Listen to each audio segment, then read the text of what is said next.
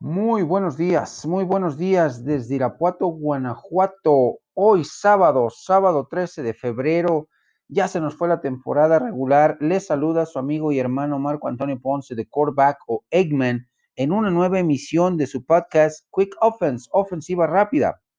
Cinco temas sobre la mesa. Iniciamos rápidamente nuestra ofensiva. Tenemos dos minutos 30 en el reloj. 85 yardas por avanzar para remontar un marcador de 5 puntos de diferencia.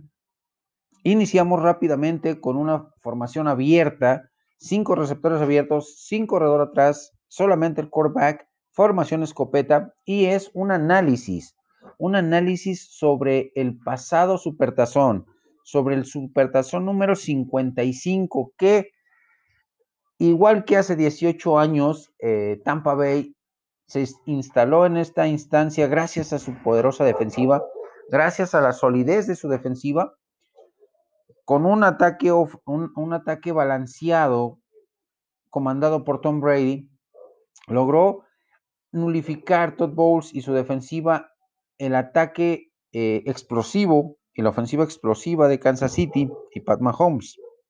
El marcador 31 puntos a 9.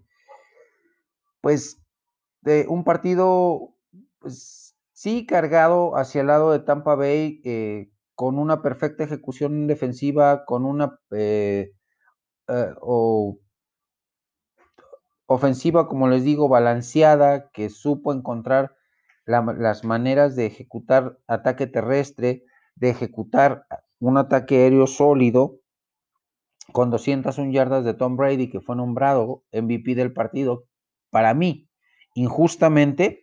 ¿Por qué? Porque los que se reventaron la, la cara fueron la defensiva, los que frenaron a Pat Mahomes, los que estuvieron constantemente encima de Pat Mahomes y no lo dejaron hacer nada. 29 presiones, es un mundo de, de, presiones para un quarterback en cualquier eh, partido, en cualquier eh, equipo, de cualquier franquicia. Tom Brady solamente fue presionado en cuatro ocasiones en todo el partido. Eh, cometió intercepciones eh, Pat Mahomes. Tom Brady también tuvo su, sus desavenencias en el partido, pero supo eh, manejarlas.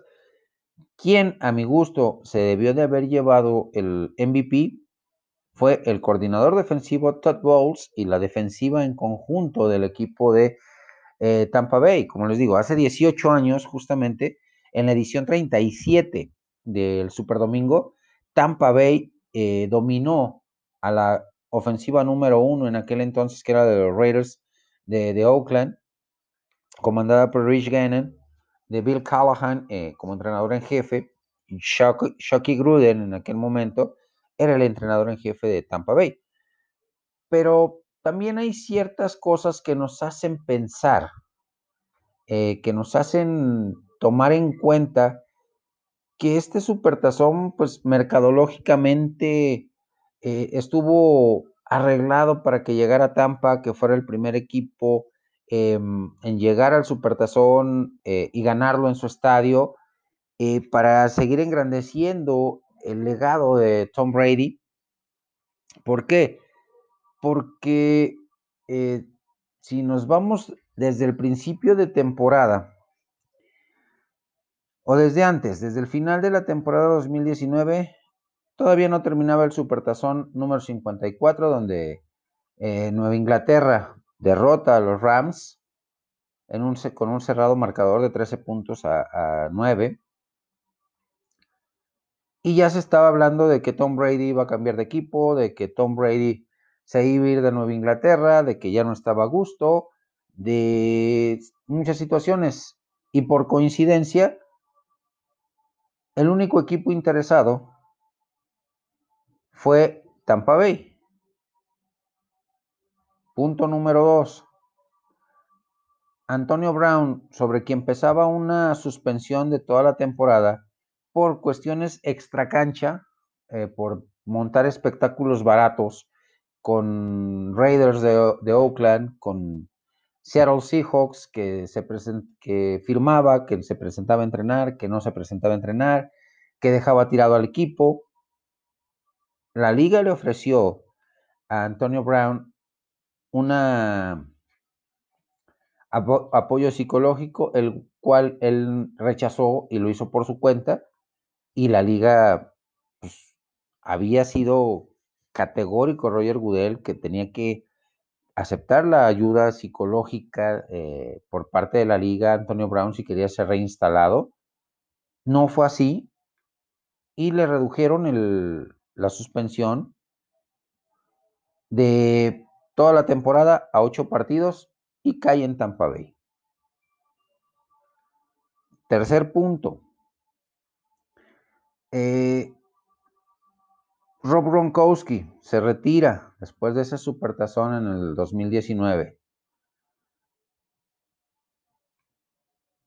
Que alegando que se sentía muy golpeado, que ya estaba cansado del fútbol americano, despotricó contra la liga, diciendo que los protocolos de, conmoción no estaban bien eh, ejecutados, que hacían que jugaran jugadores con lesiones fuertes para cuidar el negocio presenta su carta de retiro de manera irrevocable y literalmente se la pasan por el arco del triunfo la, gente de, la NFL después de todas las verdades que les dijo Gronkowski y viene y recae con eh, Tampa Bay, con su gran amigo Tom Brady.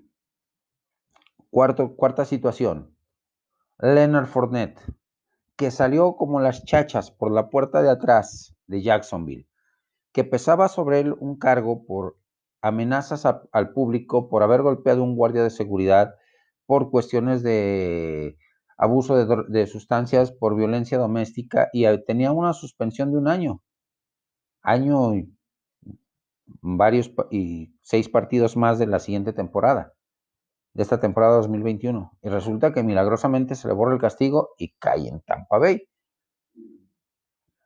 ¿Qué está pasando? vámonos a la parte de la postemporada. ¿Por qué cambiaron su forma de jugar eh, Washington? Que le dio pelea, sin dudarlo, a Tampa Bay. Que estuvo a nada, pero hubo castigos puntuales a favor de Tampa Bay que no eran, no eran marcados y castigos inexistentes en contra de Washington que eran marcados como foul personal, como conductas antideportivas, que al final de cuentas terminaron por incidir en el marcador. Viene Nueva Orleans, que la temporada regular barrió con, Tampa Bay, con eh, Tom Brady, con marcadores escandalosos. Igual, marcaciones de árbitros dudosas que favorecieron a Tampa Bay. Cambió el esquema defensivo y no presionaron como presionaron en la temporada regular a Tampa Bay la defensiva de, de Orleans, siendo rival divisional y conociéndose como se conocen estos dos equipos. Y pierde Nueva Orleans. Green Bay otro, otra situación. En final de conferencia. Llega a la final de conferencia.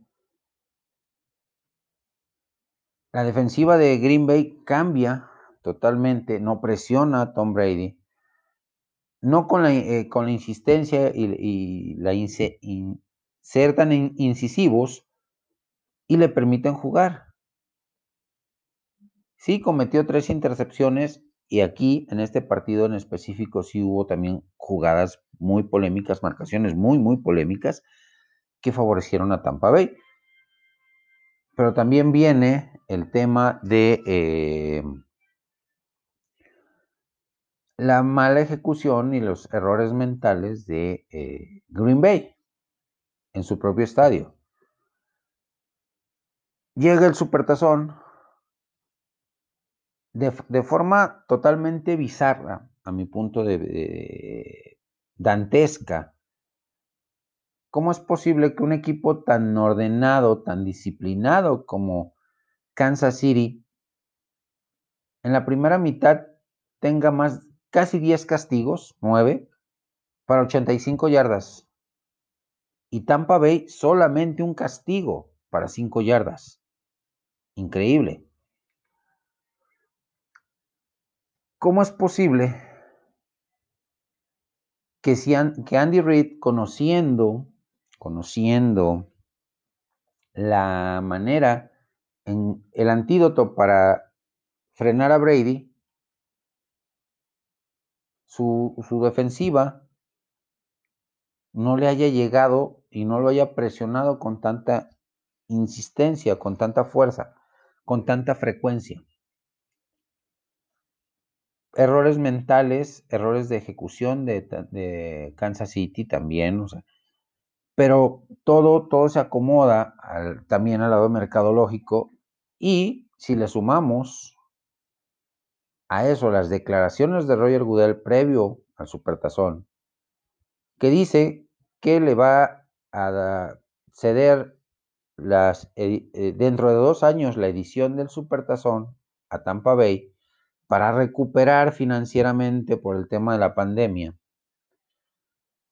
Y de eh, eh, reacción inmediata del equipo de Tampa Bay,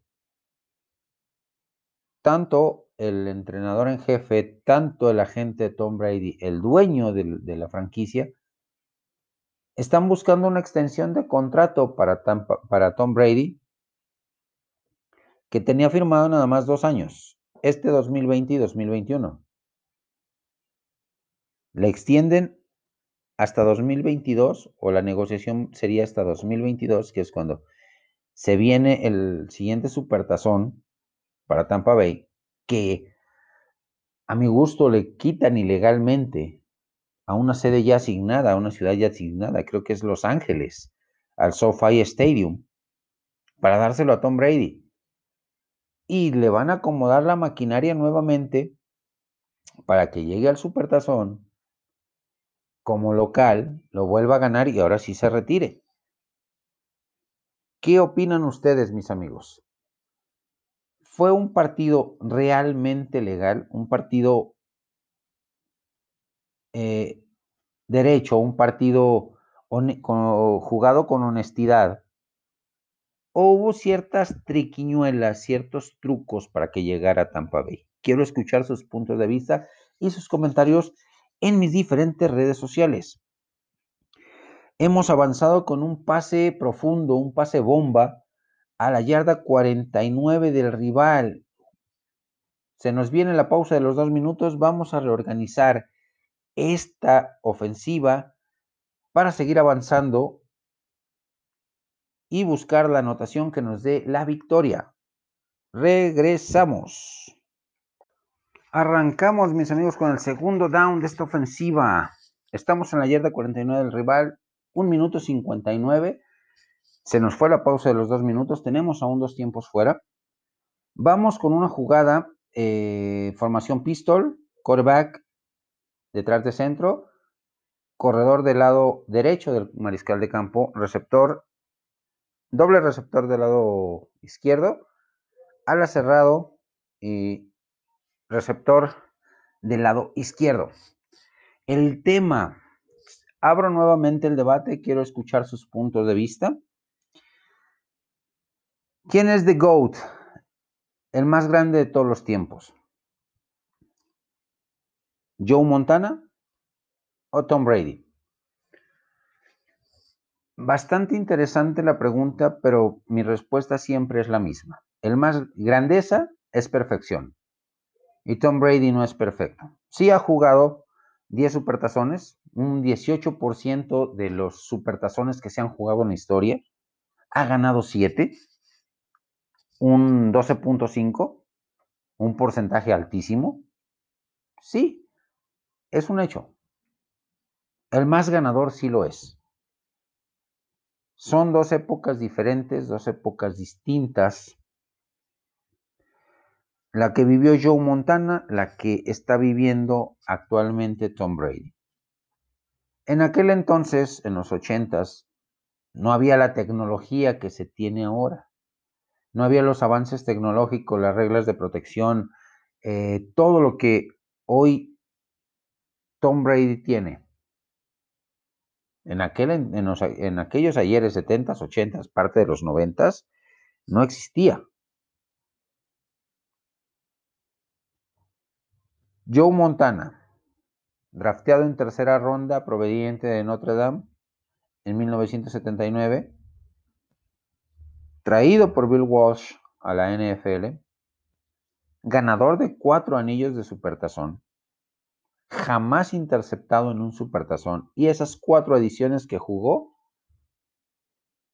las ganó. Porcentaje de efectividad, el 100%. Tom Brady, Drafteado en sexta o séptima ronda, pick número 199 por los Patriotas de Nueva Inglaterra.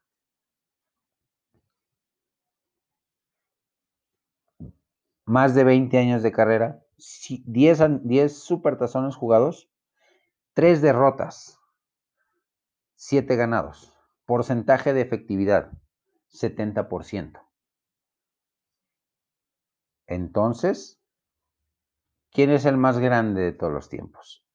Joe Montana, que tiene un porcentaje de efectividad del 100%, de perfección, o alguien que sí ha jugado más años que Joe Montana, alguien que tiene más anillos, sí, siete, pero que tiene tres descalabros en su historia.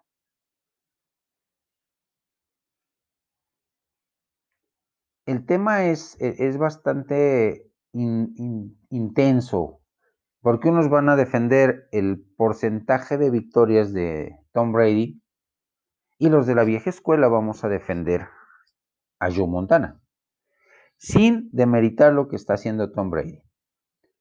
Pero ya poner a Tom Brady en el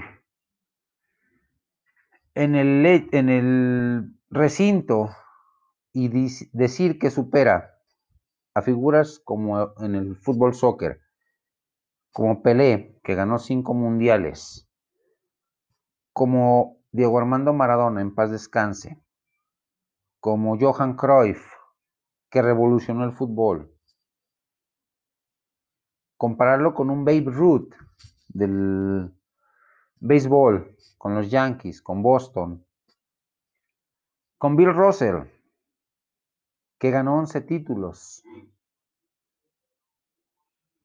Con Michael Jordan en el básquetbol también. Que el básquetbol es antes de Michael Jordan y después de Michael Jordan. Creo que sí es bastante, bastante complicado comparar diferentes eh, disciplinas Eh, Tom Brady en su disciplina es el más ganador, no así el más grande. El más grande se llama Joe Montana. Compararlo con Bill Russell en el básquetbol o con Michael Jordan. Tal vez ha superado a Jordan en cuanto a títulos. Jordan tuvo seis. Pero en una sola década. En una sola década, en los noventas. Tres antes de retirarse, de anunciar su primer retiro por el asesinato de su señor padre, Michael Jordan, y tres después de regresar de ese retiro, donde incursionó fallidamente en el béisbol. Eh, Bill Russell, como les digo, ganó 11 títulos con los Celticos de Boston. Eh, compararlo con Mohamed Ali, el más grande boxeador de todos los tiempos. Tampoco.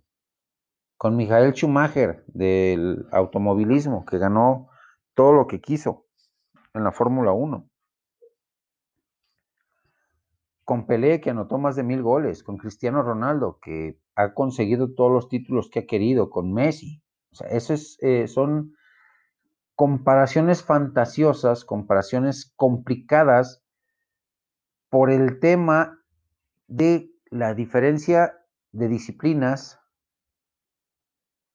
por la diferencia de reglamentos, de épocas, de, eh, de, de, entornos históricos, pues eh, los escucho y los leo en mis diferentes redes sociales con este tema. Para ustedes, ¿quién es el más grande? ¿Montana o Brady? Hemos avanzado, mis amigos, desde la yarda 49 hasta la yarda 33 del rival, eh, con un pase eh, de una jugada de flip flicker. Terminamos dentro del terreno de juego, tenemos que quemar nuestro tiempo fuera, nuestro segundo tiempo fuera de los tres que teníamos. Nos queda uno, yarda 33 del rival. Eh, jugada de pase.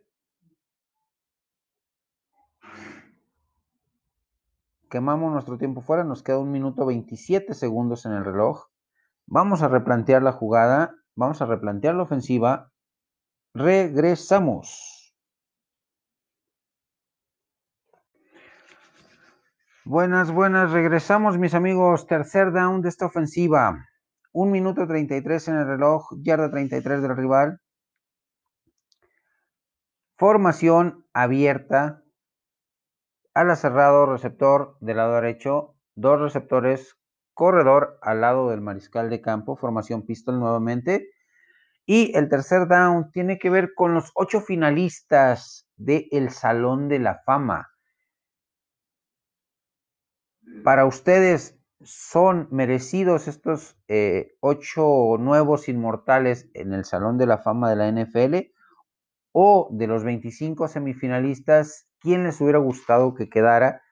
¿A quién sacan de esta, de esta lista de, de ocho nuevos miembros del Salón de la Fama de la clase 2021 que se dio a conocer el día 6 de febrero? El primero de ellos, un, breve repaso de estos ocho inmortales. Peyton Manning.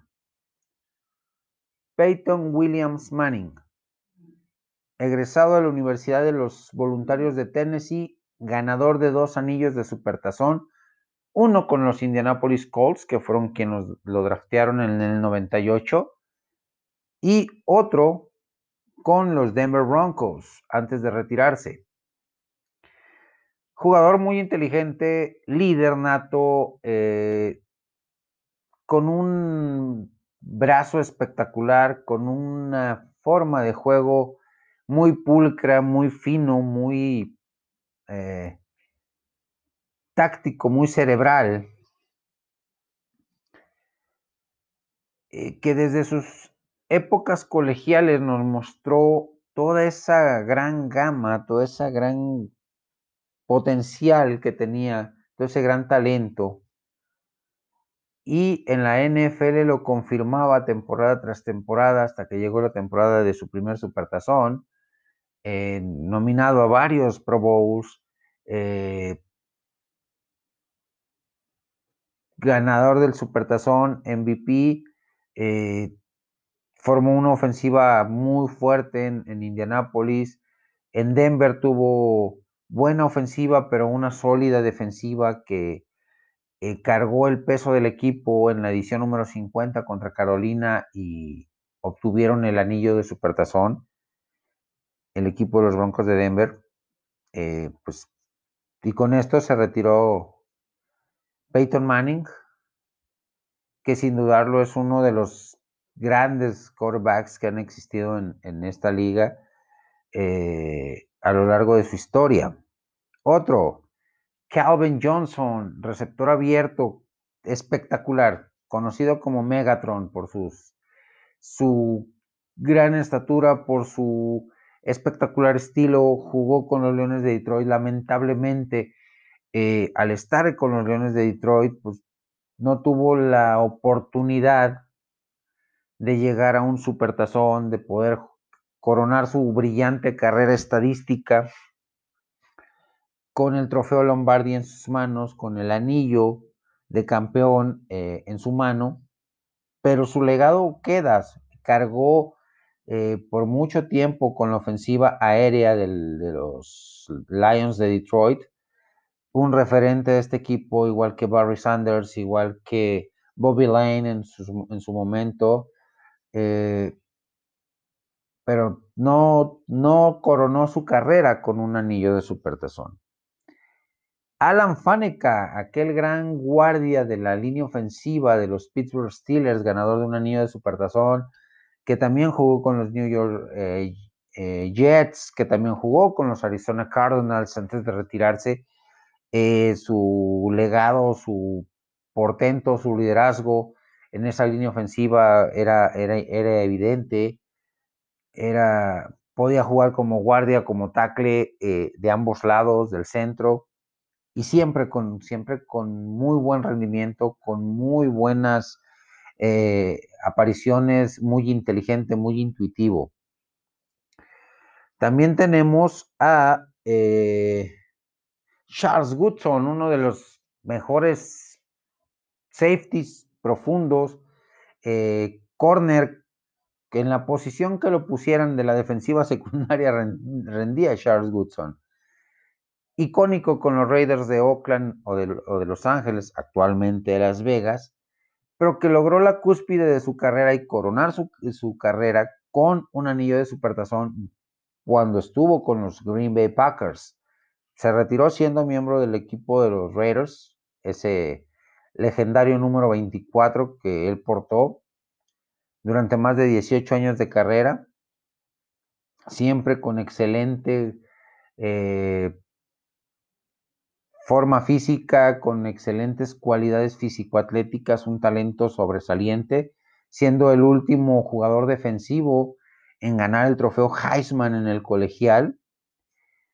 Eh, también está Johnny Lynch, Johnny Lynch, aquel gran safety número 47 de la eh, tremenda defensiva de los Tampa Bay Buccaneers que se coronaron campeones en el Supertazón 37, derrotando a los Raiders de Oakland, barriéndolos con la defensiva y poniendo en alto la, frase de que ofensivas llenan estadios, defensivas ganan campeonatos. Eh, de la vieja guardia, pues un icónico de la estrella solitaria que después de muchos intentos, de muchos intentos, de mucho perseverar, llegó al Salón de la Fama eh, bien merecido eh, Drew Pearson, receptor abierto número 88, eh, uno de los legendarios jugadores de la época de Tom Landry. Y el orgullo mexicano no podía faltar en esta clase 2021 con Tomás Flores o Tom Flores, el entrenador en jefe de origen mexicano, que después de mucho tiempo, también más de 20 años, por fin se le hizo justicia. Eh, ganador de cuatro anillos de Supertazón, uno como jugador con Kansas City en aquella edición número 4, siendo sustituto de Len Dawson. Después como coach asistente en la edición número 12, eh, con John Madden como entrenador en jefe. Él era entrenador de receptores abiertos de alas cerradas. Y cuando por fin eh, le da la oportunidad, eh, Al Davis, en paz descanse, aquel mítico dueño de los Raiders, a Tom Flores de ser entrenador en jefe, eh, lidera al equipo de negro y plata a dos, dos anillos de supertazón, uno en la edición número 15 contra Filadelfia. Mm, no, contra los Washington Redskins, perdón. Eh, no, sí, fue Filadelfia el número 15. Perdón, perdón, perdón, me, me trabé. Y en el número 18 contra los Washington Redskins con aquella fabulosa escapada de Marcus Allen, el corredor de más de 75 yardas. Eh, comandados eh, en, el ataque aéreo por el mariscal de campo también de origen mexicano Jim Plunkett, eh, pues Tom Flores, espectacular su llegada, como dice el dicho, quien persevera alcanza y hoy le tocó al legendario Tom Flores. Se quedaron en el camino Sam Mills, que también tenía ya muchos años eh, eh, buscando llegar al Salón de la Fama. Clay Matthews, también aquel gran jugador de los Cleveland Browns. Clay Matthews Sr. Y Bill Nunn, un pues, comentarista, eh, reclutador, tuvo varias funciones dentro de la, del organigrama de la NFL. Bill Nunn, también exaltado al Salón de la Fama, sin dudarlo. Se quedaron grandes nombres en, eh, en espera de su, de su nombrado, de su de ser finalistas ya para portar la chaqueta dorada de la legendaria del recinto de los inmortales. Para ustedes, ¿quién debió de estar y quién no? Los escucho y los leo en mis diferentes redes sociales. Esta jugada eh, es una jugada por carrera, donde se abre el hueco por el centro. Nuestro corredor aprovecha y se clava hasta la yarda número 9 de los rivales. Un avance espectacular, sin duda. Eh, nos quedan 52 segundos en el reloj. Vamos a dejar que corra un poquito el tiempo para eh, ejecutar nuestro tiempo fuera, nuestro último tiempo fuera y jugarnos el cuarto down de esta ofensiva. Avanza el reloj, avanza, dejamos que avance hasta que nos quedan 35 segundos, paramos el reloj, regresamos para el cuarto down. Regresamos, regresamos para el cuarto down. Estamos en la yarda 9 del rival, 37 segundos para anotar.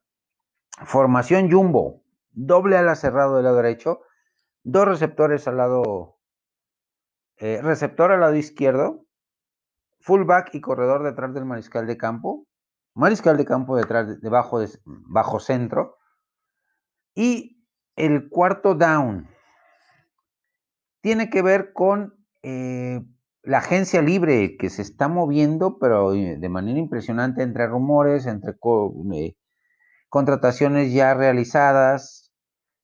Y aunque no estamos todavía en periodo, se hablan muchas situaciones del tema de jugadores como Carson Wentz, que parecía que se quedaba en Filadelfia, pero al entrar nuevo entrenador en jefe, pues no tuvo cabida. Eh, analizaron, evaluaron la situación por cuestión de la pandemia, por cuestión del tope salarial, y pues le están buscando un nuevo acomodo. Se eh, mueven o se barajean opciones como Indianápolis y Chicago, dos buenas opciones para Carson Wentz, más Indianápolis por el tema de la línea ofensiva, que fue por lo que eh, tuvo discrepancias eh, Carson Wentz en el equipo de los eh, de Filadelfia estas últimas dos temporadas y terminó siendo este 2000, este pasado 2020 el quarterback más golpeado, más capturado, que entregó más balones, que más balones fombleó. O sea, lideró la liga, en pocas palabras, en todas, todas, todas las estadísticas negativas. Se va eh, Doug Peterson de, Filadelfia. Parecía que había ganado esa batalla Carson Wentz por lo ríspido de la relación que tenía con su entrenador en jefe. Pero resulta que no, resulta que el nuevo entrenador en jefe quiere cambiar la filosofía totalmente. Nadie duda del talento de Carson Wentz.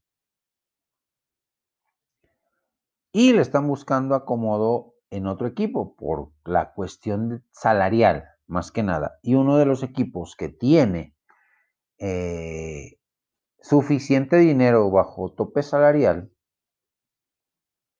es justamente Indianápolis. Chicago tendría que hacer un movimiento ahí, un trade bastante interesante, una ecuación bastante complicada para hacerse de los servicios de Wentz.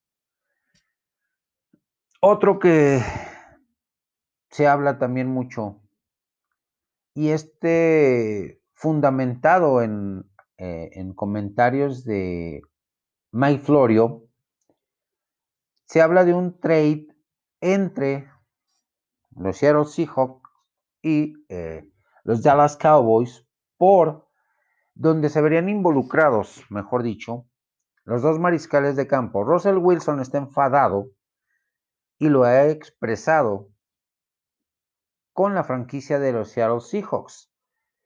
¿Por qué? Porque a pesar de que ya ganó un supertazón con ellos, de que es el líder de esta, de esta franquicia, el, líder ofensivo. Pues en los últimos nueve años ha sido el coreback más golpeado, más capturado en la historia de la liga. Casi 400 capturas. ¿Qué nos da a entender esto? Que su línea ofensiva es más porosa que un queso gruyere. Y ya le enfadó eso a Russell Wilson dice que en declaraciones del propio Russell Wilson, que si eh, Seattle no trabaja intensamente en formar una línea ofensiva sólida, una línea ofensiva que realmente lo proteja y que no esté recibiendo eh, golpe tras golpe y corriendo por su vida jugada tras jugada, pues mejor que lo, lo cambien a otro equipo. Y los Dallas Cowboys están eh, como primera opción para un trade con el quarterback Dak Prescott, que están ahorita empantanadas las negociaciones con Prescott, con su agente y la familia Jones por el contrato a largo plazo. Mike Florio eh, informa que eh, el, eh, el trade entre estas dos organizaciones suena muy fuerte por el enfado de Russell Wilson y por la cuestión de las negociaciones con Dak Prescott eh, por parte del equipo de la Estrella Solitaria. Que eh, para que se dé una situación así, sinceramente, pues eh, Russell Wilson es uno de los mariscales de campo más completos que hay en la liga. El más completo, sin dudarlo. Eh, muy por encima o un escaloncito arriba de Aaron Rodgers. Dak Prescott no es un coreback de élite todavía porque tiene dos asignaturas pendientes en su carrera profesional. Es un coreback de gran talento, un coreback que le ha dado estabilidad a la posición de mariscal de campo al equipo de la estrella solitaria o ha mantenido ese estatus de, de estabilidad que se dio durante los 13 años de carrera de Antonio Ramiro Romo y llega Dak Prescott y le sigue dando continuidad. Pero sí tiene esas dos grandes asignaturas, que es ganarle a equipos contendientes, ya sea de la conferencia americana o de la conferencia nacional, en temporada regular, que sí les compite, pero no les gana, no le alcanza. Y ganar más allá de la ronda de comodines, o sea, no quedarse en la ronda divisional en la postemporada. Es un coreback que te puede lanzar más de 400 yardas, eh, Dak Prescott, por partido, que te puede generar más de 40 puntos por partido pero que, eh, como les digo, para que se dé la, negociación y este cambio, tiene que estar de acuerdo Russell Wilson, porque hay una cláusula eh, de no canje, al igual que sucede con eh, Watson con los Houston Texans, que es otro, otro tema que vamos a analizar en, esta, en este mismo down. ¿Qué quiere decir esta cláusula? Que si se dan las condiciones y de Sean Watson, eh, Russell Wilson dice, sí, sí me voy a los vaqueros, pero tiene que haber un ganar-ganar. No solamente que se vaya Dak Prescott, sino que Seattle reciba ya sea el pick número 10 de este año, eh, de primera ronda de los Dallas Cowboys, que eh, y el pick de tercera ronda de 2022. Y que los, eh, además de Dak Prescott, y que los Dallas Cowboys pues tengan también beneficio además de Russell Wilson. Pero para que esta negociación se dé, tendría el equipo de los Dallas Cowboys que etiquetar como franquicia nuevamente a Dak Prescott para que el promedio de salarios eh, de los mejores pagados, de los cinco mejores pagados, iguale lo que gana Russell Wilson en esta, o lo que va a ganar este 2021, que son 38.5 millones de dólares. Sinceramente, eh, si la línea ofensiva de los Dallas Cowboys se fortalece en agencia libre, se fortalece en eh, draft colegial, eh, regresan sanos los tres Pro Bowlers, las tres anclas de esta línea, que son Tyron Smith, que es Lyle Collins, que es Zach Martin, hay grandes posibilidades de que este trade se pueda realizar. Si no, sinceramente no le veo por dónde. Y tienen que trabajar arduamente el representante de Doug Prescott y los Jones en solucionar el tema contractual y que se firme un contrato a largo plazo. Otro que está disponible y que se rumora, se habla mucho de él, es el ala defensivo de los Houston Texans, J.J. Watt, que para muchos dirán, está viejo, propenso a lesiones. Señores, pero se habla que puede llegar a Pittsburgh, se puede, que puede llegar a Cleveland, que puede llegar a los Vaqueros. Y el tema con los Vaqueros y con Pittsburgh es muy, muy serio, ¿eh? es muy, muy serio. Eh, el interés de los dos equipos por el ala defensivo de 32 años. ¿Qué ganarían estos equipos? En la parte emocional, el equipo de Pittsburgh reuniría a los tres hermanos que están jugando actualmente. Derek, eh, Derek Watt, fullback de Pittsburgh, TJ Watt, ala defensivo de Pittsburgh, y JJ Watt, y esa combinación de la veteranía y experiencia y talento de JJ Watt con el talento y juventud y empuje de su hermano en la defensiva sería espectacular. Sería realmente espectacular. Ayudaría demasiado al equipo, pero viene la cuestión del tope salarial. Viene la cuestión de los dineros. JJ Watt va a pretender que la negociación sea por el salario que estaba percibiendo en Houston, que eran cerca de 17 millones en una sola temporada.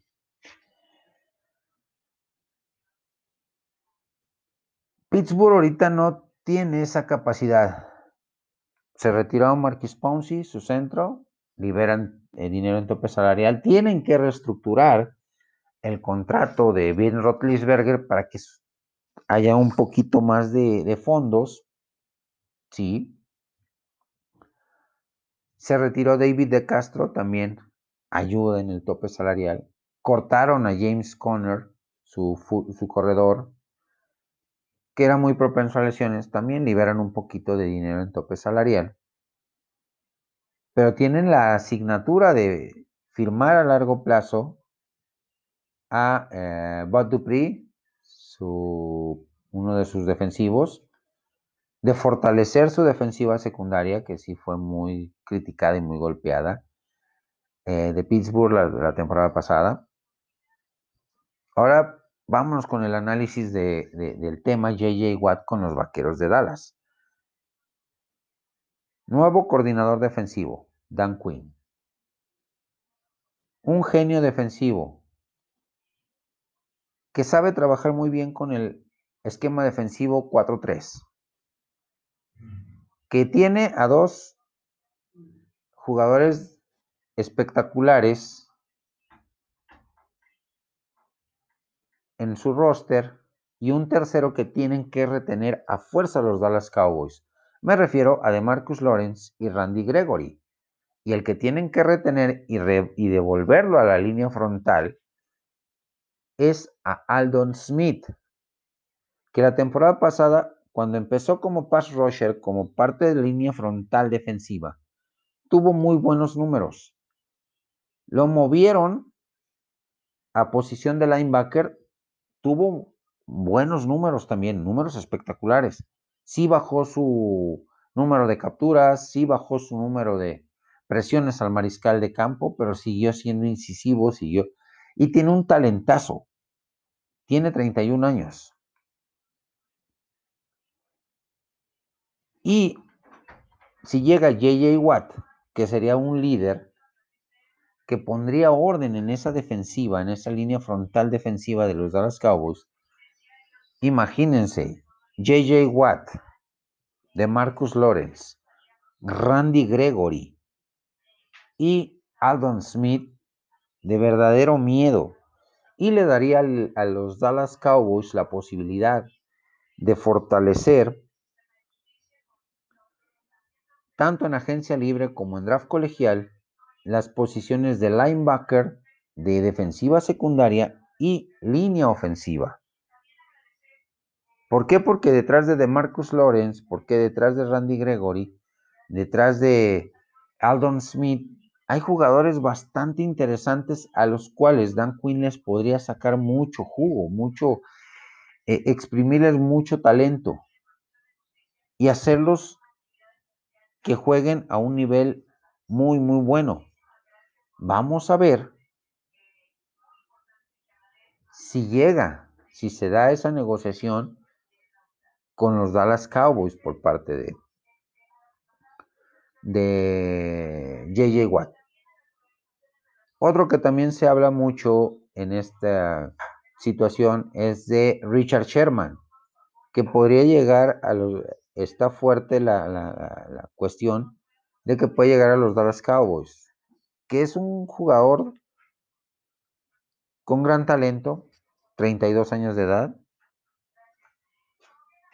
pero que lo conoce perfectamente Dan Quinn y que todavía le podría exprimir posiblemente las últimas gotas en su tanque de gasolina a eh, Richard Sherman como cornerback.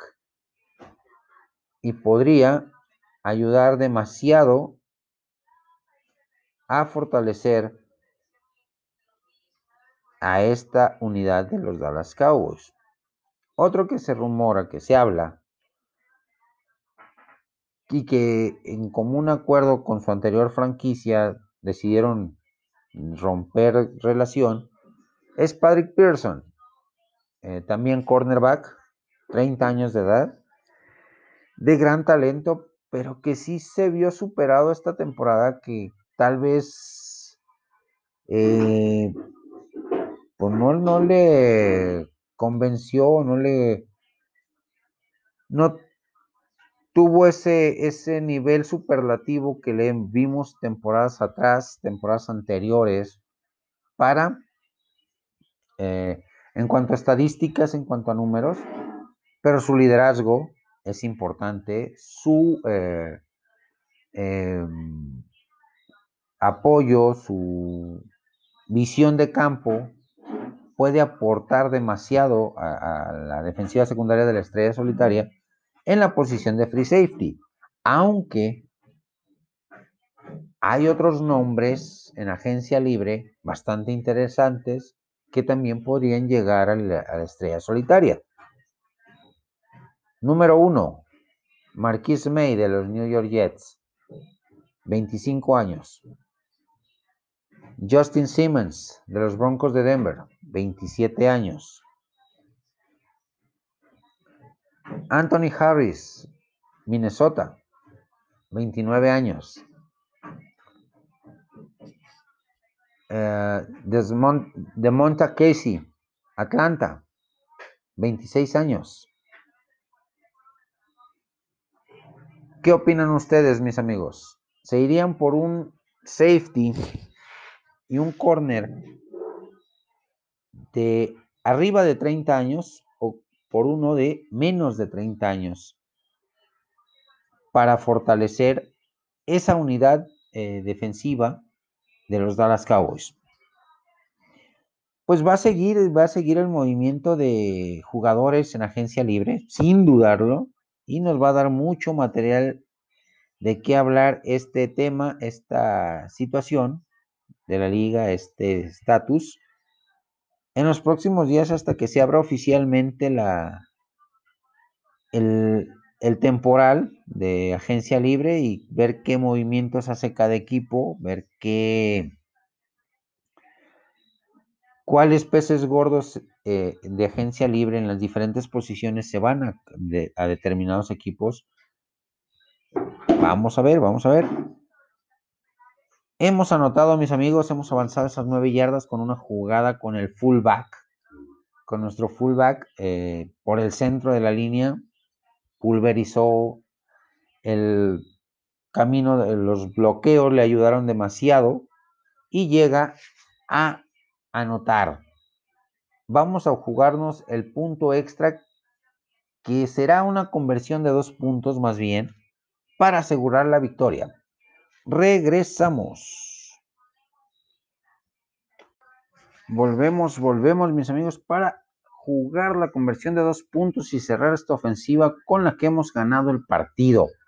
La primera parte de esta eh, conversión de dos puntos tiene que ver con el Pro Day realizado por el prospecto número uno en la posición de mariscal de campo,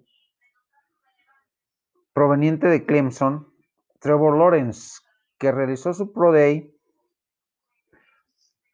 eh, el día de ayer viernes y eh, pues más de media liga, más de 16 equipos estuvieron presentes entre cazadores de talento, entrenadores, eh, dueños, eh, tomando en cuenta el gran talento que tiene este jugador, que nos lo ha demostrado a lo largo de su carrera colegial, donde solamente perdió dos partidos.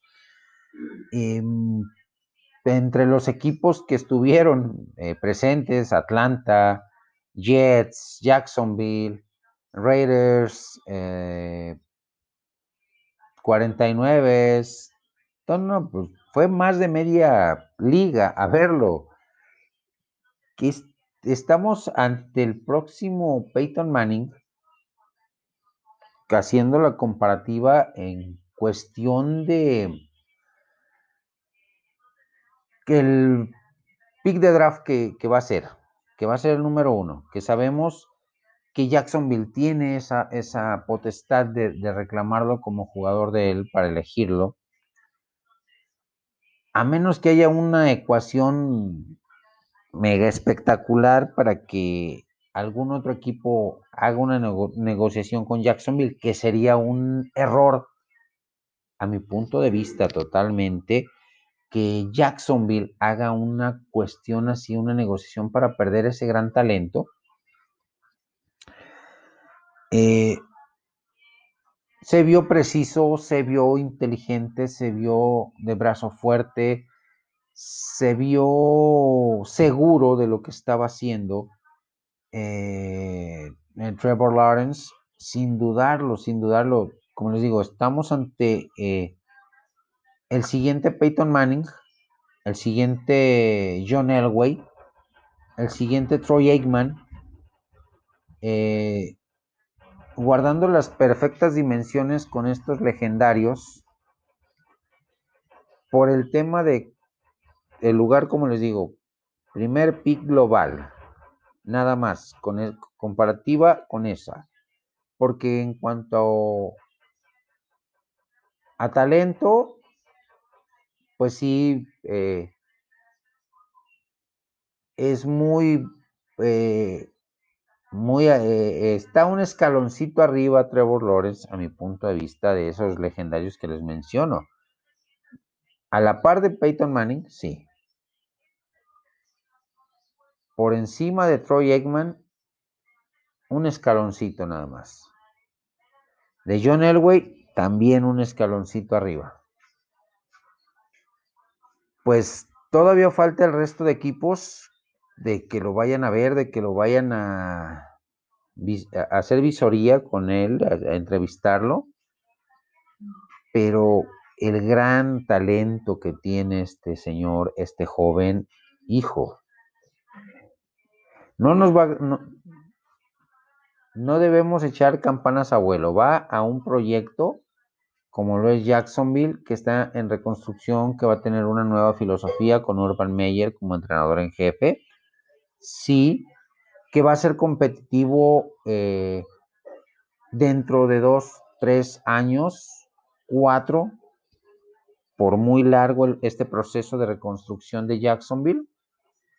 Así que debemos de tenerle paciencia, como le se le, como se los mencioné en, el, eh, en programas anteriores, también tenerle paciencia en su momento a, a Joe Burrow en Cincinnati, que también es un proceso de reconstrucción, nueva filosofía, nueva, nuevo todo, nuevo todo totalmente en, en Cincinnati, igual va a ser en Jacksonville. Eh, pero de que tiene un talento y que se va a hacer notar desde el primer snap que juegue como profesional, lo va a hacer.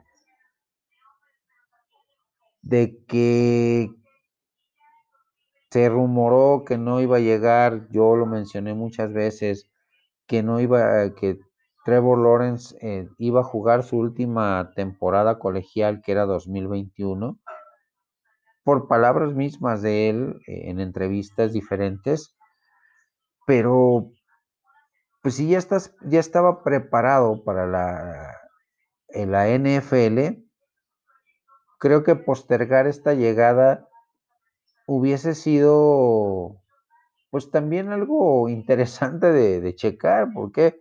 Porque las dos veces o los dos partidos que perdió en el colegial, las únicas dos derrotas fue en semifinales, buscando llegar al título nacional. Eh, no fue culpa de él esas dos derrotas, las dos ocasiones que fue derrotado.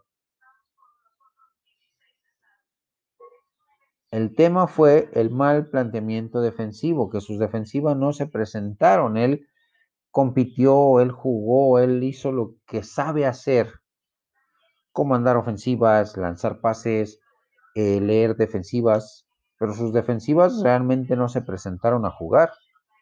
Y por eso vimos los resultados tan catastróficos que, que tuvo en esas dos derrotas. Vámonos con la segunda parte del tema de esta conversión de dos puntos y es la situación o las cinco, los cinco caminos que hay para la cuestión de Dak Prescott con los Dallas Cowboys. Uno, que es firmar la extensión a largo plazo, que están empantanadas las negociaciones, que los Jones pues están valorando Viene de una lesión muy fuerte, de una cirugía. Se presentó una segunda cirugía hace pocos días. Nada que ver con la pierna que se lastimó la cirugía, pero de todos modos. la cuestión clínica está jugando también su parte en, este, en esta estrategia de negociación. Y por ende tienen que eh, ser muy cautos al firmar una extensión a largo plazo, los Dallas Cowboys y Dak Prescott. Como lo mencioné eh, en, el down anterior, hace en una parte de este, de este podcast, eh, pues el segundo camino es la etiquetación por segundo año consecutivo como jugador franquicia, lo cual te daría la opción de negociar con él, de ver cómo regresa de esa lesión, de eh, ver qué tan competitivo está, qué tan sano regresa después de tener eh, de, un año prácticamente de no jugar. Y eh, pues el, el, promedio de los cinco mejores salarios de los cinco mejores salarios te da un sueldo por una sola temporada de, de 38.7 millones de dólares que el impacto en el tope salarial sería muy fuerte por una sola temporada.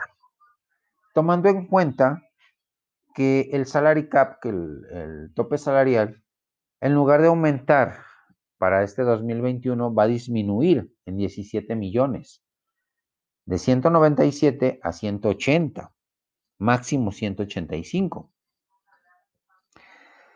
Y un, eh, un sueldo de un solo jugador de casi 40 millones, pues es un eh, te va a hacer replantear tu agencia libre, no poder retener a jugadores que tú quieres retener en tu equipo, que tú quieres firmar en este caso Jordan Lewis, Shido Biagusi, Aldon Smith, em,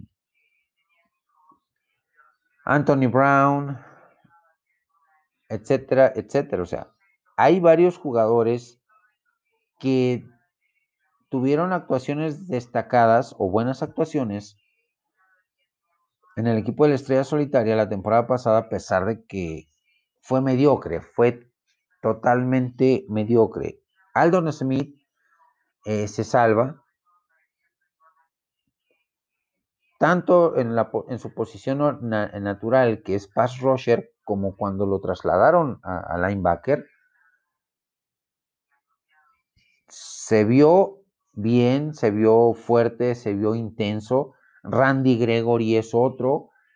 Y pagarle a tu quarterback que te ha dado estabilidad, que de los tres corebacks de su generación, hasta el momento eh, ha venido de menos a más en su desempeño, que lamentablemente tuvo la lesión en 2020, pero pagarle casi 40 millones por un solo año, pues sí sería eh, que tendrías que reorganizar todo tu demás dinero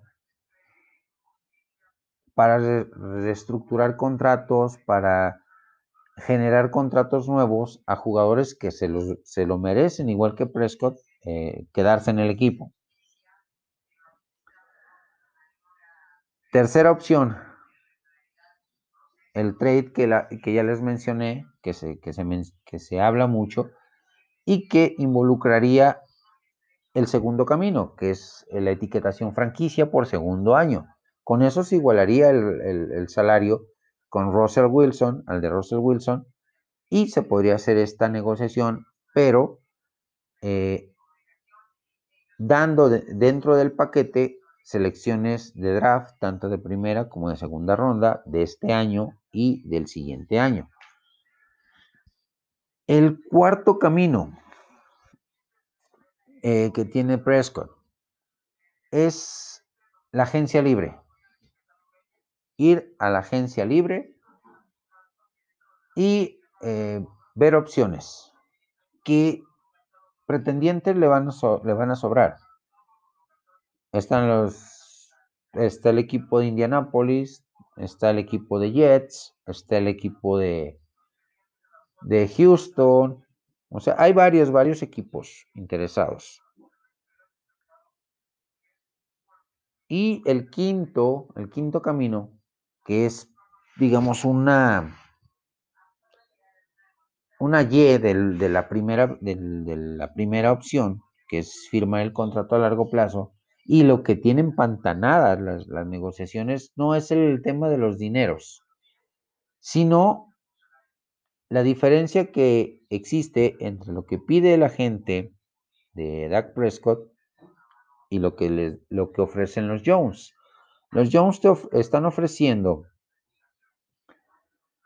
5 años, 175 millones de dólares. Y el agente de Dak Prescott quiere esos mismos 175 millones de dólares, pero solamente por 4 años. ¿Y qué sería la es, dentro de esa quinta opción, dentro de ese quinto camino es, ok, eh, negociamos, pero yo voy a draftear a un mariscal de campo en rondas intermedias o rondas bajas. Si es rondas intermedias, de tercera y cuarta ronda, opciones las hay. Kellen Mond de Texas AM, Sam Ellinger de Texas, eh, Peyton Ramsey de Northwestern, Jamie Newman de Georgia, JT Daniels de Georgia también, el quarterback de California, de los Osos de California, eh, por mencionar algunos nombres, que son quarterbacks de gran talento. Si nos vamos a rondas más profundas, pues también hay, hay quarterbacks eh, buenos y tienes dentro de tu roster otras opciones como eh, Garrett Gilbert, veterano que tiene argumentos para liderar una buena ofensiva y te saldría más económico. Buscar a un James Winston en agencia libre, buscar a un Marcus Mariota que va a estar disponible, que si los ponemos en balanza, eh, o a un Ryan Fitzpatrick, que más veterano, pero te puede servir como un perfecto tutor para el quarterback que drafties y así le meterías presión a Dak Prescott. Bastante interesante esta encrucijada en la que está metida la franquicia de los Dallas Cowboys, su quarterback Dak Prescott y la afición de la, estrella solitaria que pues tiene versiones y opiniones encontradas sobre el tema. Quiero leerlos y escucharlos en mis diferentes redes sociales sobre este tema y cada uno de los temas eh, de, este, de este subpodcast. Hemos ganado este partido, mis amigos. Me despido con un hasta pronto. Hasta la siguiente semana en una nueva emisión de su podcast Quick Offense. Descansen y nos vemos.